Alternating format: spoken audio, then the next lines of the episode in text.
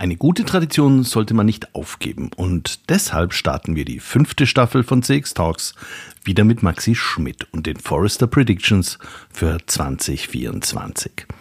Was sind die großen Trends im Customer Experience Management? Welche Trends aus dem Vorjahr haben sich in der Dachregion durchgesetzt?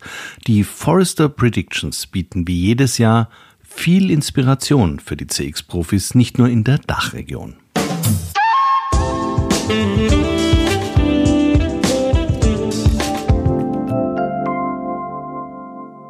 Hallo und herzlich willkommen bei der nun fünften Staffel von CX Talks, dem erfolgreichsten deutschsprachigen Podcast für Customer Experience Management. Mein Name ist Peter Pirner und ich freue mich sehr, dass du auch im neuen Jahr wieder zuhörst. CX Talks wird diesen Monat unterstützt von FIR, einem führenden Technologieanbieter für Cloud Contact Center in der Dachregion. Vier entwickelt und betreibt KI-gestützte Software für begeisternde Kundenerlebnisse entlang der gesamten Customer Journey. Mit vier wird Kundenkommunikation erfolgreich für euch und für eure Kunden.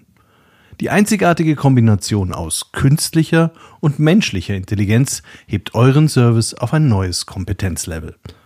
So seid ihr stets mit euren Kunden verbunden. Mehr Informationen zu 4 findest du auf der Website www.4.ai und auf der Sponsorenseite von CX Talks. Letztes Jahr haben wir uns an genau dieser Stelle, also der ersten Folge im Jahr, mit den Forrester Predictions für 2023 intensiv auseinandergesetzt. Es ging damals ein Raunen durch die Community, als auf die Gefahr hingewiesen wurde, dass jedes fünfte CX-Programm wieder eingestampft werden könnte. Ob es soweit gekommen ist, wird uns mein heutiger Gast Maxi Schmidt, VP und Principal Analyst Customer Experience bei Forrester, ebenso verraten wie die Trends zu KPIs, zu ROI-Analysen, zum Einsatz von KI oder zum Stand der Kundenzufriedenheit ganz generell.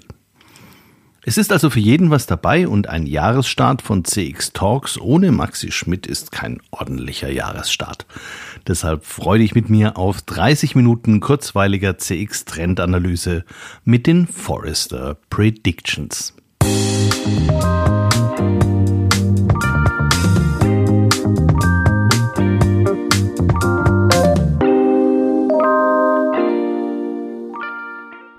Hallo Maxi, herzlich willkommen bei CX Talks. Hallo Peter, ich freue mich, dass du mich wieder eingeladen hast. Ja, gute Tradition soll man ja nicht brechen. Also starten wir das neue Jahr auf CX Talks wieder mit dir und mit den Polster Predictions.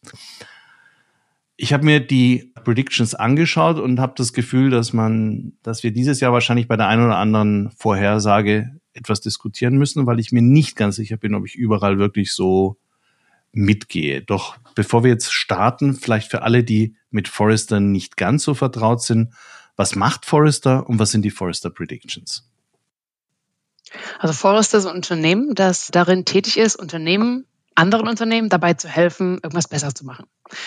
Zum Beispiel bessere Kundenerfahrungen, besseres Marketing, bessere Technologie. Und da gibt es eine ganze Reihe von Experten bei Forrester, die Unternehmen mit Handlungsanweisungen und äh, Best Practices oder Good Practices und so weiter zur äh, Seite stehen.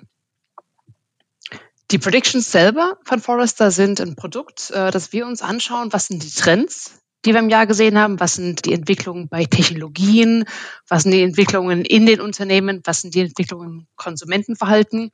Und was wird wahrscheinlich in den nächsten zwölf Monaten passieren? Also das ist jetzt nicht ein ganz großer Zeitrahmen, sondern es sind wirklich die nächsten zwölf Monate. Das heißt, wir versuchen bei diesen Predictions, Vorhersagen, relativ äh, handlungsorientiert und spezifisch zu sein. Letztes Jahr habt ihr ja erstmal die Branche in Schockstarre gebracht, weil ihr vorhergesagt habt, 2023 wird ein Jahr der Abrechnung sein für CX-Programme und jedes fünfte Programm wird eingestellt. Wie ist jetzt deine Wahrnehmung? Ist das tatsächlich in diesen zwölf Monaten so schlimm gekommen, dass jedes fünfte Programm eingestellt wurde? Ja, also die, die Vorhersage war ja noch ein bisschen nuancierter. Ne? Es ging ja darum, dass Programme entweder eingestellt werden oder untergeordnet werden oder irgendwo in den, in den Reporting-Strukturen so versteckt werden, dass sie eigentlich keine, keine, keine, keine Macht mehr haben. Und meiner Wahrnehmung mit unseren Kunden gerade hier in Dach ist schon ein Riesendruck auf dem Thema CX, ein Riesendruck auf dem Thema, dass ein CX-Programm noch mehr als vorher nachweisen muss, dass es irgendwas bringt, weil die Unternehmen einfach selbst sehr im Kostendruck sind. Das heißt, ich habe wirklich viele Gespräche mit Customer Experience Leadern hier gerade im Dachbereich, aber auch global, die sagen, dass die unter Budgetdruck sind, dass sie Leute verloren haben, dass sie wirklich auch in eine andere, irgendwo anders hingestellt wurden, äh, organisatorisch. Also ich würde sagen, ist meiner Wahrnehmung äh, ist das eingetreten. Wie ist es denn aus deiner Wahrnehmung? Also ich habe das tatsächlich nicht ganz so dramatisch empfunden, weil ich habe viele Kunden erlebt gehabt, die gesagt haben, jetzt wollen wir mal richtig angreifen. Oder ich habe mit Leuten gesprochen, die in einem ja, längerfristigen Change-Programm schon drin waren, wo man sagt, das blasen wir jetzt ja deswegen nicht ab. Was sicher da ist, ist immer Kostendruck. Und das hat man schon gespürt, aber das komplette Beenden von Programmen, das sehe ich ehrlich gesagt, in meinem Fall habe ich es jetzt nicht gesehen, mhm. weil es eben bei fast allen, sage ja, wichtig ist es schon. Aber wie gesagt, das, was wir ja auch mal diskutiert hatten, man muss wahrscheinlich den ROI noch deutlicher nachweisen und da ist ja auch dagegen nichts zu sagen. Man muss mit jedem Projekt sich ja irgendwie immer dieser Messlaste stellen. Aber abgesagt und aufgelöste Teams habe ich tatsächlich kaum erlebt. Mhm, also wir haben da schon einige. Wir haben ja auch natürlich, wir sehen das dann äh, bei unseren Kunden, die dann sagen, naja, wir ich bin jetzt nicht mehr in der Rolle oder jemand anders übernimmt das jetzt, der äh, im anderen Teil des Unternehmens sitzt. Also schon relativ viel Bewegung auch drin. Dann passt ja eigentlich ganz gut auch die zu dieser Fragestellung gleich die erste Prediction für 2024, nämlich zwei von fünf CX-Teams müssen Aufträge wegen Ressourcenmangels ablehnen. Das wird wahrscheinlich für die Dachregion jetzt in dem, in, bei deinem Kundenkreis ohnehin zutreffen, wenn du sagst, da wurde sehr viel abgebaut, oder? Erlebst du das auch? Also wir sehen definitiv, dass wenn wir, wenn wir gucken, was so Customer Experience Verantwortliche uns erzählen, was sie machen wollen, da ist unheimlich viel dabei. Und zu viel. Was eigentlich schwer zu schaffen ist. Also da mehr zu gucken, was man wirklich auch macht im Sinne von, was man annimmt, was gut ist für die, für das Customer Experience Team und das Unternehmen. Ist ja eine wichtige Sache herauszufinden, was eben als Team weiterbringt, was, als, was zeigt, dass das Team was drauf hat und gleichzeitig auch die Kundenerfahrungen verbessert. Das ist, glaube ich, die, die Kunst da. Mhm. Trifft das eigentlich alle Unternehmen gleichermaßen oder trifft das eher die großen oder eher die kleinen oder wie ist da deine Wahrnehmung? Gute Frage. Habe ich keine keine Einschätzung zu. Aber bei den Großen sind halt, sind halt diese Budgetprozesse normalerweise ein sehr, sehr, sehr langsam malendes Rad. Wohingegen bei Kleinen man leichter mal sowas an- und abschalten kann. Also wenn ich, wir, wir, wir sprechen ja vor allen Dingen mit großen Unternehmen. Deswegen ist es für mich auch schwer, das so einzuschätzen, wie das bei den Kleinen ist. Ich sehe bei den Großunternehmen schon, dass die, dass die da relativ alle davon, alle davon betroffen sind, aber die, die in einer Industrie arbeiten, der es schlecht geht, natürlich mehr. Das ist jetzt auch keine tolle Erkenntnis, aber das ist eher der, das ist eher die, das, das, das Thema, die, die Industrie, in der man ist, nicht so sehr die Größe des Unternehmens. Und wenn jetzt ein Kunde von dir in so einer Situation ist, dass er praktisch Aufträge wegen Ressourcenmangels ablehnen soll. Damit das ist auf der einen Seite ja schön, weil es eine Nachfrage nach seinen Tätigkeiten als CX-Manager gibt. Aber auf der anderen Seite ist natürlich auch, wenn ich es ablehne, die Gefahr, dass man sagt, bei dir kann ich ja eh nicht landen. Jetzt hast du so groß getönt und jetzt kriege ich mein Anliegen nicht los. Wie rätst du denn, was rätst du denn deinen Kunden, wie sie mit so einer Situation am besten umgehen können, um ihre Position nicht zu schwächen? Also zuerst mal, das ist natürlich super toll für so ein Customer Experience Team, wenn zu viele Anfragen kommen das ist oft bei Unternehmen, die, was anfangen, jetzt zum Beispiel anfangen, mehr Kundenfeedback einzuholen. Dass dann plötzlich jeder im Unternehmen irgendwie auch Kundenfeedback für irgendwas haben möchte. Und dann kommen viel zu viele Anfragen. Und das ist, wie gesagt, eine tolle Situation. Aber Und das ist das, was, was ich gerade ein bisschen meinte, dass man sich als Team überlegen muss, wo kann man wirklich einen positiven Einfluss haben? Und welche von den Stakeholdern, die nach dem Auftrag fragen, haben denn selbst auch klare Ziele für das, was sie wollen? Und da zum Beispiel so eine, eine, eine Intake-Form zu haben, Entschuldigung für das Englisch jetzt, aber so eine, eine Art, was möchtest du erreichen, lieber interner Kollege? Was sind deine Ziele? Hast du überhaupt eine genaue Vorstellung, was du eigentlich an KPIs beeinflussen möchtest? Warum brauchst du die Customer Insights? Hast du nicht schon irgendwas? Musst du jetzt hier wirklich eine neue Journey Map machen oder hast du da nicht schon irgendwas? Und das rauszufinden, wo man quasi den meisten Mehrwert schaffen kann, ist, ist das, was, was, was wir vorschlagen. Das hat also was mit Priorisierung zu tun quasi intern selbst priorisieren nach dem Beitrag, den man als Customer Experience Team leisten kann. Das heißt, das sind so Sachen wie, also wie, wie wichtig ist das, was, wonach ich gefragt werde fürs Unternehmen? Wie wichtig ist es für Kunden? Was für ein Risiko geben wir, wenn wir das nicht machen? Was ist aber auch die Möglichkeit, das überhaupt durchzuführen? Und dann können wir das als CX-Team überhaupt stemmen. Und wenn das alles hoch ist oder ja ist, dann ist das auf der Priorisierung höher. Wenn es ums Stemmen geht, woran fehlt es denn den CX-Managern in Dach am meisten? Ist es Geld? Sind es Mitarbeiter, Qualifikationen, Durchgriff auf andere Organisationseinheiten? Könnte ja alles sein. Es kommt drauf an. Es sind teilweise ist es die Frage, ob die Seniorität des Customer Experience Teams den Aufträgen entspricht. Wenn man jetzt zum Beispiel herangezogen wird, um irgendwas super komplexes, eine ganz, ganz komplexe Customer Journey zu helfen, zu optimieren, und wenn die über mehrere Stakeholder geht, da braucht man einfach auch ein Team, das wirklich politisch was drauf hat, ne, im Unternehmen zu navigieren. Und das hat einfach nicht jedes CX-Team.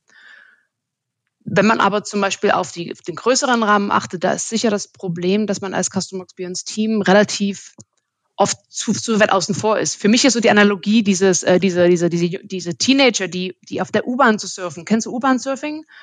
Die hängen quasi an dem U-Bahn-Zug draußen dran. Und das ist so für mich die tolle Analogie für CX-Teams. Die hängen da draußen dran. Die beeinflussen weder, wo die Schienen liegen, die beeinflussen nicht, wie schnell der Zug fährt. Die sind nicht mal Passagiere im Zug, sondern hängen draußen dran. Und das ist natürlich ein Problem für so Customer Experience Teams, dass die eben versuchen müssen, in den Zug reinzukommen, statt immer nur draußen dran zu hängen.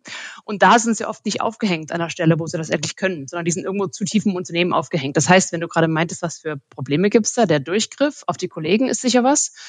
Aber nicht im Sinne von, ich kann die jetzt alle, alle beeinflussen, allen sagen, was sie machen sollen, sondern einfach überhaupt die, die, die internen, die, das Commitment von den, von Führungskräften zu haben, dass man intern so dasteht, dass alle wissen, dass man wichtig ist als Team. Das ist eigentlich das Thema Governance-Strukturen, worüber wir mal eine eigenständige Sendung machen sollten, weil das ist auch so das, was ich sehe. Das ist so das Größte. Selbst wenn die Ressourcen da sind, wenn du nicht richtig eingebunden bist, wenn dein Auftrag nicht völlig klar ist und wenn auch dein Machtumfang nicht völlig klar ist, dann bist du eben im Zweifel tatsächlich dieser U-Bahn-Server. Aber zumindest bist du total motiviert. Das sind die ja, wenn die sich da dran hängen. Ja, musst du ja auch, ne? Weil es ist ja blöd, da draußen dran zu hängen. Und äh, genau. viele U-Bahn-Surfer überleben es ja leider auch nicht, ne? Ja, das wollen wir jetzt mal für die CX-Manager so nicht übertragen. Genau. Die nächste Prediction hat es gerade für uns, die wir beide ja gelernte Empiriker sind, ziemlich in sich. 50 Prozent der großen globalen Unternehmen, sagt ihr, werden CX-Metriken veröffentlichen. Und nur fünf Prozent stellen einen Zusammenhang zu Finanzdaten her. Da muss ich jetzt sagen, als ich das gelesen habe, das ist jetzt zum Beispiel eine dieser Predictions, wo ich sage, na, ob ich das so, ich, das, das sehe ich so mit einem Lachen und einem weinen Auge. Ich selbst bin nämlich selber schon mal durch so eine Berichtsmode im Rahmen des Stakeholder Managements gegangen. Das war für uns Dienstleister auf der einen Seite toll, weil wir viele Aufträge hatten. Auf der anderen Seite war es nicht schön, weil man sich nämlich erstmal ewig streiten kann, welche Metrik denn überhaupt öffentlich publiziert werden sollte. Und wenn sie sich dann nicht verbessert, hat man erst recht Stress, denn man muss das irgendwie erklären für den nächsten Geschäftsbericht. Und mein Learning aus dieser Zeit war, dass es letztendlich viel zu viele Diskussionen um die Methode gab und viel zu wenig Diskussionen um die Maßnahmen und die Umsetzung dessen, was dann dazu führen könnte, dass es sich tatsächlich auch verbessert. Warum sollten eurer Meinung nach Unternehmen heute ihre CX-Zahlen veröffentlichen? Wir sagen, dass sie das werden, ne? nicht, dass sie das sollten. Das ist ein riesengroßer Unterschied. Wir sind leider, leider stimmen wir hier überein auch in dem Thema. Es ist eine unheimliche Mode, Modeerscheinung, diese CX-Metriken zu veröffentlichen, als Lippenbekenntnis zur Kundenzentrierung. Aber was das dann mit sich zieht, ist natürlich so eine ganze Schattenwirtschaft. an, an, an, an Messung, an Diskussionen über die Methodik, wie du gerade schon sagst. Und für den CXler im Unternehmen ist das eigentlich ein Riesenproblem. Denn einerseits möchte natürlich gerne das Unternehmen eine Kennzahl haben, die dann im Geschäftsbericht ist. ist ja super, ne? Ah, Customer Experience ist ja so wichtig. Andererseits muss die Kennzahl natürlich gut sein und immer steigen.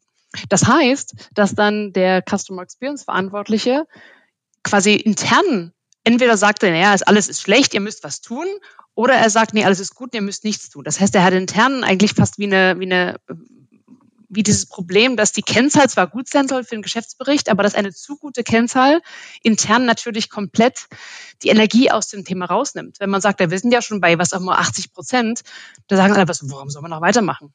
Das heißt, die Kennzahl im Geschäftsbericht soll gut sein, aber die Kennzahl intern soll ja eigentlich nicht zu gut sein, damit man überhaupt noch Interesse an dem Thema intern hat. Und das ist schon mal das erste Problem.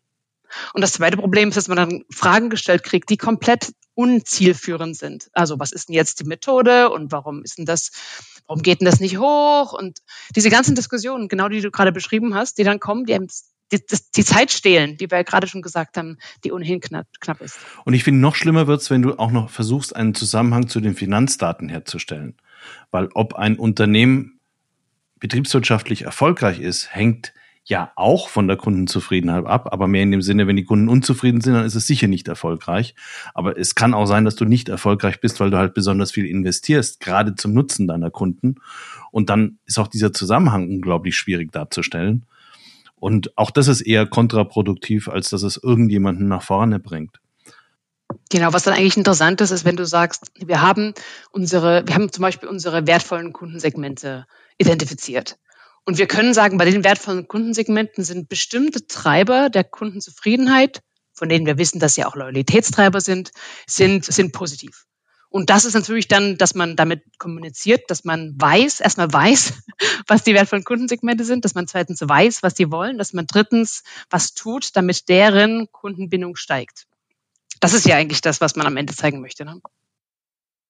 Ist das eigentlich eher ein angelsächsisches Thema? Weil immer, das, das habe ich tatsächlich erlebt, so diese, diese KPIs in den Geschäftsberichten und vor allem dann noch der Link idealerweise zum Aktienkurs. Das kam eigentlich immer rüber geschwappt aus USA oder aus UK und wurde relativ zurückhaltend in der Dachregion von den Unternehmen aufgegriffen. Wenn wir jetzt wieder über solche Metriken reden, ist das ein eine Beobachtung, die sich eher auf den angelsächsischen Bereich bezieht oder siehst du, dass diese, diese Tendenz auch bei Unternehmen in der Dachregion? Also wir haben mal global geschaut. Ein Drittel der Unternehmen veröffentlicht es. Und wir, ich habe jetzt nicht im Kopf, was die Aufteilung ist zwischen Dach und global, aber ich habe noch nie so viele Unternehmen diesen Satz sagen hören. Wir sind ja ein sehr zahlenorientiertes Unternehmen, wie in der Dachregion. Also das ist schon, also der, ich habe eher das Gefühl, dass gerade in der Dachregion eine ganz, ganz, ganz große Liebe für diese Kennzahlen herrscht. Ob die dann auch immer im Geschäftsbericht landen, ist die andere Sache. Die meisten Beispiele, wo das cool gemacht wird, sind nicht aus dem äh, Dachraum. Aber ich habe jetzt, wie gesagt, auch nicht, nicht den Dachraum in, in, im Sinn, dass ich alle Beispiele da kenne. Also das sollte ich vielleicht auch gar keine, gar keine Aussage treffen. Aber die coolsten Beispiele, wo das wirklich gut gemacht ist, kommen eigentlich woanders her. Das wird eine interessante Diskussion im nächsten Jahr, was dann da wirklich passiert ist. Weil ich tatsächlich auch glaube, dass das eben sehr, sehr schwierig ist, da diese guten Zahlen, geeignete Zahlen für den Geschäftsbericht überhaupt bereitzustellen. Ja, das sieht man auch ganz interessant. Man, man, man, man, was, was eigentlich interessant ist, ist nicht, welche Zahl heute im Geschäftsbericht ist. Was eigentlich interessant ist, ist, wie lange die da drin ist. Es gibt zum Beispiel ein großes Unternehmen, das möchte ich jetzt nicht unbedingt nennen, aber das ist eine, ein, ein Finanzdienstleister und global und äh, agierend und der hatte für eine Zeit lang eine Messkennzahl zu äh, sowohl NPS als auch Trust im Jahresbericht. War natürlich toll, weil ne, endlich mal ein Unternehmen, das über Trust was macht und das ist aber nicht mehr drin. Ja, das war ein oder zwei Jahre drin, dann ist es nicht mehr drin. Und das ist, glaube ich, das Interessante, wie man so sieht, wie, die, wie diese Kennzahlen kommen und gehen, weil nämlich genau die Probleme, die wir besprochen haben, auftreten. Man hat eine Kennzahl, die man gerne nach außen berichten möchte, die dann aber intern irgendwie verbrannt ist und die auch so, so aggregiert ist, dass sie ja quasi sich nicht mehr bewegt, ne? Sehr logisch. Und dann kann man nicht erklären, warum sie sich bewegt. Kriegt dann intern gesagt, naja, warum bewegt sie sich nicht? Das ist ja schwierig. Wir müssen doch wie beim beim, beim Umsatz immer ein Wachstum zeigen. Ne?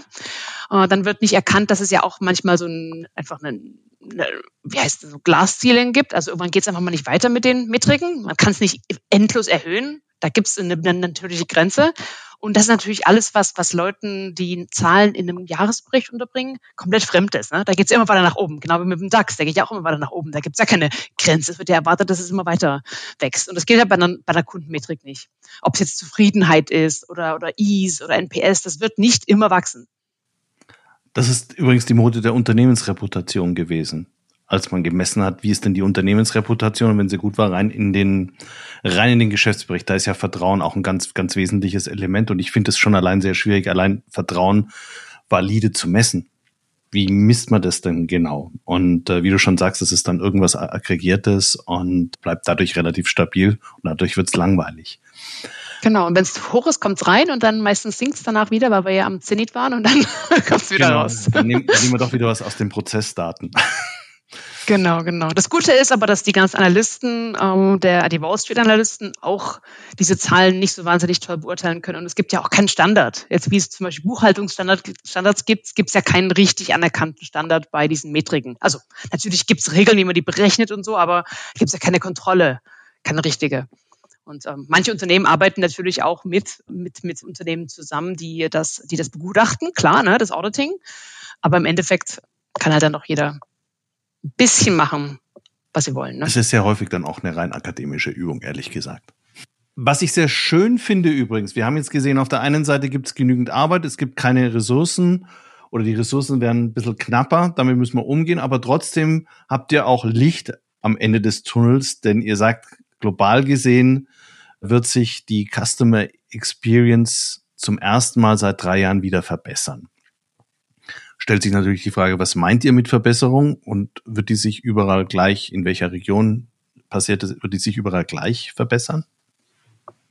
Also meine nordamerikanischen Kollegen haben sich die Zahlen angeschaut, unsere Customer Experience Index Zahlen. Wir messen ja die Qualität von Customer Experiences. Und aufgrund der Tendenzen und aufgrund der wichtigsten Treiber sehen wir da definitiv ein Verbesserungspotenzial, aber, und das ist äh, ganz cool, vor allen Dingen in Europa und äh, Asien. Und das ist vor allen Dingen getrieben durch den riesengroßen Einfluss, den Customer Service als Treiber hat für die Customer Experience. Also das wissen wir ja schon seit, seit längeren Jahren, ne, dass das wichtig ist für Customer Experience. Und da sehen wir jetzt durch, die, durch das Thema äh, AI oder künstliche Intelligenz einfach eine Chance, dass der Customer Service, Kundenservice besser wird und dass dann das dazu führt, dass die Customer Experience Index Ratings insgesamt hochgehen. Das ist übrigens sowieso ein ganz interessantes Feld, weil Customer Service, ehrlich gesagt, ich hatte die auch viele Jahre lang überhaupt nicht auf dem Radar, aber wenn man es genau nimmt, sind das genau diejenigen, die bei Kunden die exzellente Erfahrung gestalten, weil der Vertrieb macht es halt einfach nur beim ersten Mal verkaufen und ab dann sind es dann im Wesentlichen die Kundenbetreuer hinten im Customer Service. Warum kommt denn Customer Service deiner Meinung nach im CX-Management immer ein bisschen zu kurz? Also wir sehen das tatsächlich. Wir haben auch äh, bei uns Reports von meiner Kollegin Christina McAllister, die zeigen kann, wie eine Verbesserung der Kundenservice, des Kundenservice ganz klar zu Umsatzerhöhung führt. Klar. Ich habe das auch beobachtet, dass Customer Service und Customer Experience oft nicht zu sehr zusammenarbeiten und meines Erachtens kommt das ein bisschen daher, dass die Customer Experience Verantwortlichen sich halt sehr auf das Thema Umfrage konzentriert haben. Ne? Und die Sachen, die im Customer Service aufkommen, die ganzen Daten, das ist ja ein, ein eine wahnsinnig, wahnsinnig großes Volumen. Wenn du mal so guckst, dann gibt eine große, große ähm, Fluggesellschaft, die haben irgendwie, irgendwie so drei Millionen Surveys im Jahr, aber 36 Millionen Calls. Also äh, zu, zu bestimmten Themen müssen, müssen sogar mehr Calls sein. Aber zu dem, zu dem Thema, dass einfach die, die, die Datenlage da so toll ist. Und ich habe mich immer gewundert, warum die nicht zusammenarbeiten. Wir haben das aber auch beobachtet. Also ich kann keine gute Hypothese abgeben, warum das nicht ist. Ich kann nur bestätigen, dass wir das auch sehen, dass da kein großes Zusammenarbeiten stattfindet. Es sei denn, die Customer Experience Verantwortlichen kommen aus dem Customer Service, was ja in manchen Bereichen auch der Fall ist. Ne? Und die Sache ist einfach die, im Customer Service ist halt der Druck sehr, sehr stark auf Margen, sehr stark auf Kosten. Da geht es sehr stark um Qualitätssicherung. Und da werden ja auch viele Tools in diesem Sinne eingesetzt. Ne? Und äh, Customer Experience und Customer Service haben dann damit irgendwie scheinbar verschiedene Zielrichtungen, obwohl die natürlich nicht verschiedene Zielrichtungen haben, sondern die Zielrichtung ist der Kunde in beiden Fällen. Ich habe auch den Eindruck, dass zum Beispiel andere Bereiche relativ ungern auf das hören, was der Customer Service zu Kunden herausgefunden hat. Also die sind dann wenig forschungsaffin, weil sowieso keine Sau interessiert. Die sagen, wir, wir, wir wüssten so viele, aber keiner möchte es hören und keiner möchte dann was darauf damit tun. Auf der anderen Seite kämpft der Customer Service natürlich schon mit ein paar so Standardproblemen, wie zum Beispiel die ganze Technologie, die nicht danach ausgerichtet ist, über ganz unterschiedliche Kanäle das Kundenfeedback dann wieder zu bündeln, so dass ich dann, wenn ich angesprochen werde, auch entsprechend auskunftsfähig und, und unterstützungsfähig bin der Kundenservice ist einfach, dort, dort schlägt es einfach immer auf. Ne? Und da alle, alle Probleme, die im Unternehmen bestehen, die schlagen dort auf. Und damit ist natürlich der Kundenservice oft auch derjenige, der, der, der, der, der, der fordert, der äh, Dinge anprangert. Und das als Rolle ist unheimlich schwer auf Dauer, weil natürlich intern niemand so sehr, sehr gern immer wieder damit konfrontiert wird, was alles nicht richtig ist. Und dann wird quasi gesagt, naja, der Service, der kann das dann schon am Ende irgendwie richten, wenn eigentlich diese Probleme gar nicht erst bestehen sollten. In eurem Prediction sagt ihr ja, dass der Service sich vor allem auch deshalb verbessert, weil man in viel stärkerem Ummaß jetzt durch, durch künstliche Intelligenz und Gen AI Technologien deren Arbeit sehr viel effizienter gestalten kann und die sehr viel effektiver auf die Kundenbedürfnisse eingehen können. Kennst du da gute Beispiele, wo das bereits heute so sich auszahlt oder gemacht wurde? Ja, also wir kennen einige, ist vielleicht auch, äh, auch ungenannt, wenn ich, wenn das, wenn das darf, aber einige Kontaktcenter, die interessante, wirklich effizienzgetriebene Sachen machen. Und ich betone das nochmal, weil du das gesagt hast, ne? Effizienz. Da geht es darum, die Mitarbeiter mehr zu unterstützen. Da geht es nicht darin, einen kundenorientierten Chatbot zu machen oder irgendwie Kundenfacing AI. Da geht es darum, AI zu benutzen zur Zusammenfassung von Anrufen, dass der Agent hinterher weniger Zeit darauf verbringen muss, das einen Anruf zusammenzufassen und ins System einzupflegen oder Qualitätsüberwachung zu machen viel effizienter, als das sonst stattfinden würde und auch viel breiter aufgesetzt. Jetzt ist es ja oft so, dass da so irgendwie ein, fünf, ein Team von fünf bis sechs Qualitätsüberwachern sich ab und zu mal ein paar Anrufe anhört und dann die Agenten coacht. Wenn man natürlich KI benutzt, kann man das auf einem viel größeren Umfang machen. Oder dass man den, den Agenten schon äh, Informationen vor dem Call an die Hand gibt, was sie über den Kunden wissen müssen und so. Vielleicht auch, und das ist ein bisschen schwieriger, dass man dem Agenten schon Vorschläge gibt, wie sie, wie sie reagieren können auf Kundenanfragen. Und das ist natürlich im, im E-Mail-Bereich eine gute Idee denn dann hat man als Agent Zeit. Im äh, Telefonbereich ist das mit, mit ganz, ganz, ganz großer Vorsicht zu genießen. Die Agenten sind sowieso schon im Stress, irgendwie fünf Systeme zur gleichen Zeit zu bedienen, den Kunden am Anruf zu haben und dann noch entscheiden zu müssen, ob die, ob die KI jetzt das Richtige vorschlägt, kann schwierig sein. Also da ist es manchmal so, man kennt ja das mit dem Human in the Middle bei AI. Das ist manchmal einfach zu viel verlangt von diesen Mitarbeitern, die sowieso schon überlastet sind. Also da geht es wirklich um, um andere Effizienzthemen mehr, die ich, die ich am Anfang erwähnt habe. Und wenn du jetzt nochmal konkret auf die Dachregion bezogen dir die Situation anschaust, versucht man den Customer Service noch eher in so Insellösungen oder eben vielleicht doch tendenziell eher bei der Qualitätskontrolle und beim, beim, beim Agententraining zu unterstützen oder machen sich da viele Unternehmen tatsächlich auf diese, dieses eher größere Rad zu drehen, dass man die Kanäle integriert und das mit künstlicher Intelligenz sinnvoll verknüpft, um das Gesamtsystem effizienter zu machen. Das bedeutet aber eben halt auch im Zweifel noch mehr Bot-Einsatz und solche Geschichten. Wie würdest du da die Situation beurteilen? Es gibt sicher noch mehr Experten, die sich mehr in dem Thema Customer Service, Contact Center in ein Dach reindrehen. Was ich beobachte, sind eher die Effizienzthemen. Ne? Jetzt kommen wir zur vierten Prediction von euch, die auch in, mit dem Thema im Zusammenhang steht, weil wir haben gesehen, Customer Service wird effizienter mit künstlicher Intelligenz, aber mit künstlicher Intelligenz oder Generative AI spielen ja eigentlich alle rum. Also ich spiele auch mit rum, spielt der Vertrieb mit rum, spielt das Marketingabteilung mit rum. Jeder probiert Dinge aus und es hat eben nicht immer was nur mit dem Customer Service zu tun, sondern manchmal ist es auch nur schön, dass man es jetzt auch mal gemacht hat. Und euer Argument ist, dass viele Unternehmen das zwar ausprobieren, aber eigentlich noch gar nicht in der Lage dazu sind, das tatsächlich in den Kundenalltag zu überführen, weil sie gar nicht ausreichend dafür vorbereitet sind. Und die Folge ist dann eigentlich eher schlechtere Customer Experience als bessere Customer Experience. Nochmal, wenn du jetzt wieder auf die Situation in Dach blickst, siehst du da Unternehmen oder, oder welche Branchen, welche Unternehmen, wenn du die einzelnen Unternehmen nicht nennen möchtest, welche Branchen experimentieren denn da schon aus deiner Sicht sehr intensiv? Also was man, man kann ja auch sehen, was teilweise gemacht wird. Ähm, ich finde es sehr interessant, wenn man schon mal, schon mal guckt, wer damit quasi öffentlich auftritt, dass sie jetzt Generative AI machen. Ist ja total interessant. Das geht ja von irgendwie so Riesen, Industrieriesen wie Airbus, GE Healthcare, Deutsche Bahn, Roche zu Unternehmen mit wahnsinnig viel Kundenkontakt wie Telekom, Otto, Commerzbank. Die alle treten ja auch auf diesen Konferenzen. Aber was ich interessant finde, die haben alle ein ganz nuanciertes Verständnis der Herausforderungen.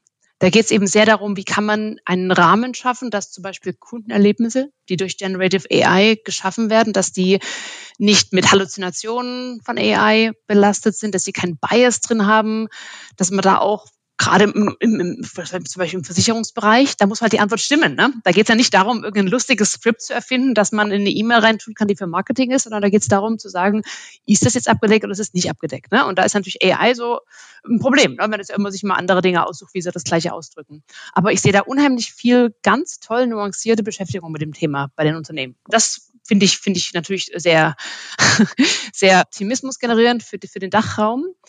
Allerdings sehe ich auch gerade für die Customer Experience Verantwortlichen einen großen Auftrag im nächsten Jahr, sich mal umzuschauen, wo das eigene Unternehmen mit dem Thema KI im Kundenkontakt experimentiert. Und da zu sagen, wie kann man als Customer Experience Funktion dazu beitragen, dass das ordentlich angewendet wird. Und nicht so wie damals, weißt du noch, äh, wir brauchen mal eine, Mo eine Mobile App dann wurde irgendeine Mobile App gemacht und die war dann, war dann nicht, war dann nicht richtig und eigentlich noch, noch viel schlechtere Kundenerfahrungen produziert. Also sich hier einzubringen, das ist, glaube ich, die, die größte, das größte Takeaway von dem, von dem für die Customer Experience Leute, für die wir jetzt hier eigentlich, von dem wir jetzt eigentlich sprechen, ist, da so ein Scanning zu machen im Unternehmen und zu gucken, was passiert und sich da äh, mit äh, einzubringen. Wo erwartest du denn sehr schnell, sehr erlebbare neue Anwendungen, die eben nicht wie so die erste Mobile App zwar technisch das jetzt realisiert hat, aber für den Kunden eigentlich gar nichts bringt. Es gibt interessante Bereiche aus dem äh, Gesundheitsbereich, wo Krankenkassen zum Beispiel mit so Symptomcheckern arbeiten. Es gibt aber auch so andere Bereiche, die man, die man vielleicht jetzt nicht so im Kopf hat. Ähm, Logistikunternehmen aus der Schweiz, die so jetzt ihre Dashcams zum Beispiel analysieren lassen und äh, da Sicherheitsrisiken rausfinden und dann aber auch Zusammenfassungen weiterschicken können, wo sie die privaten Informationen rausnehmen könnten für die anderen Leute, die da irgendwie mitgefilmt wurden. Und das wieder das Thema, die Leute bei ihrem Job zu unterstützen, Effizienz zu schaffen, klarer zu machen, wo man drauf schauen muss. Das fand, fand ich, finde ich super beeindruckend. Zum Abschluss wird 2024 eher ein gutes oder ein schwieriges Jahr für CX-Verantwortliche in der Dachregion? Oh, ich würde sagen, ein gutes Jahr. Ich meine, Hindernisse bringen ja auch die Chance auf persönliches Wachstum. Also das, das sage ich jetzt nur, nur, nur halblachen. Ich, ich finde es wirklich, ich glaube, es ist einfach so ein aufregendes Jahr mit so vielen Dingen, die passieren, wo man sich einbringen kann. Und wie gesagt, was an Hindernissen da ist, kann nur zum Wachstum beitragen. Deswegen würde ich jetzt sagen, gutes Jahr. Das finde ich sehr motivierend. Vielen herzlichen Dank für deine Einblicke und wir werden nächstes Jahr kontrollieren, wie gut das Jahr dann wirklich wurde.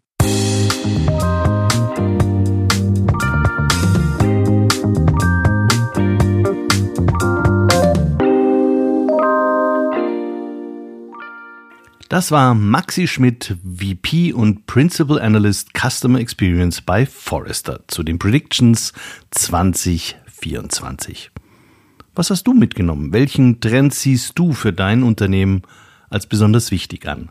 Kommentier doch einfach mit auf der LinkedIn-Seite für CX Talks oder in einem meiner Posts. Ich finde, das Jahr 2024 ging mit dieser Folge schon sehr gut los.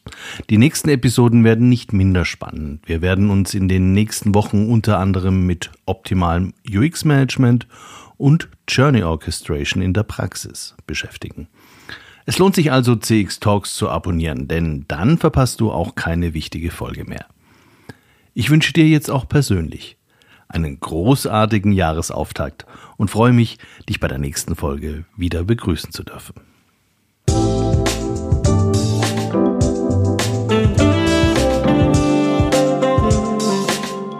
Das war CX Talks, der erfolgreichste deutschsprachige Podcast für Customer Experience Management. Mehr Informationen zu CX Talks findest du im Newsletter des ICEM, auf LinkedIn und unter www.cx-talks.com.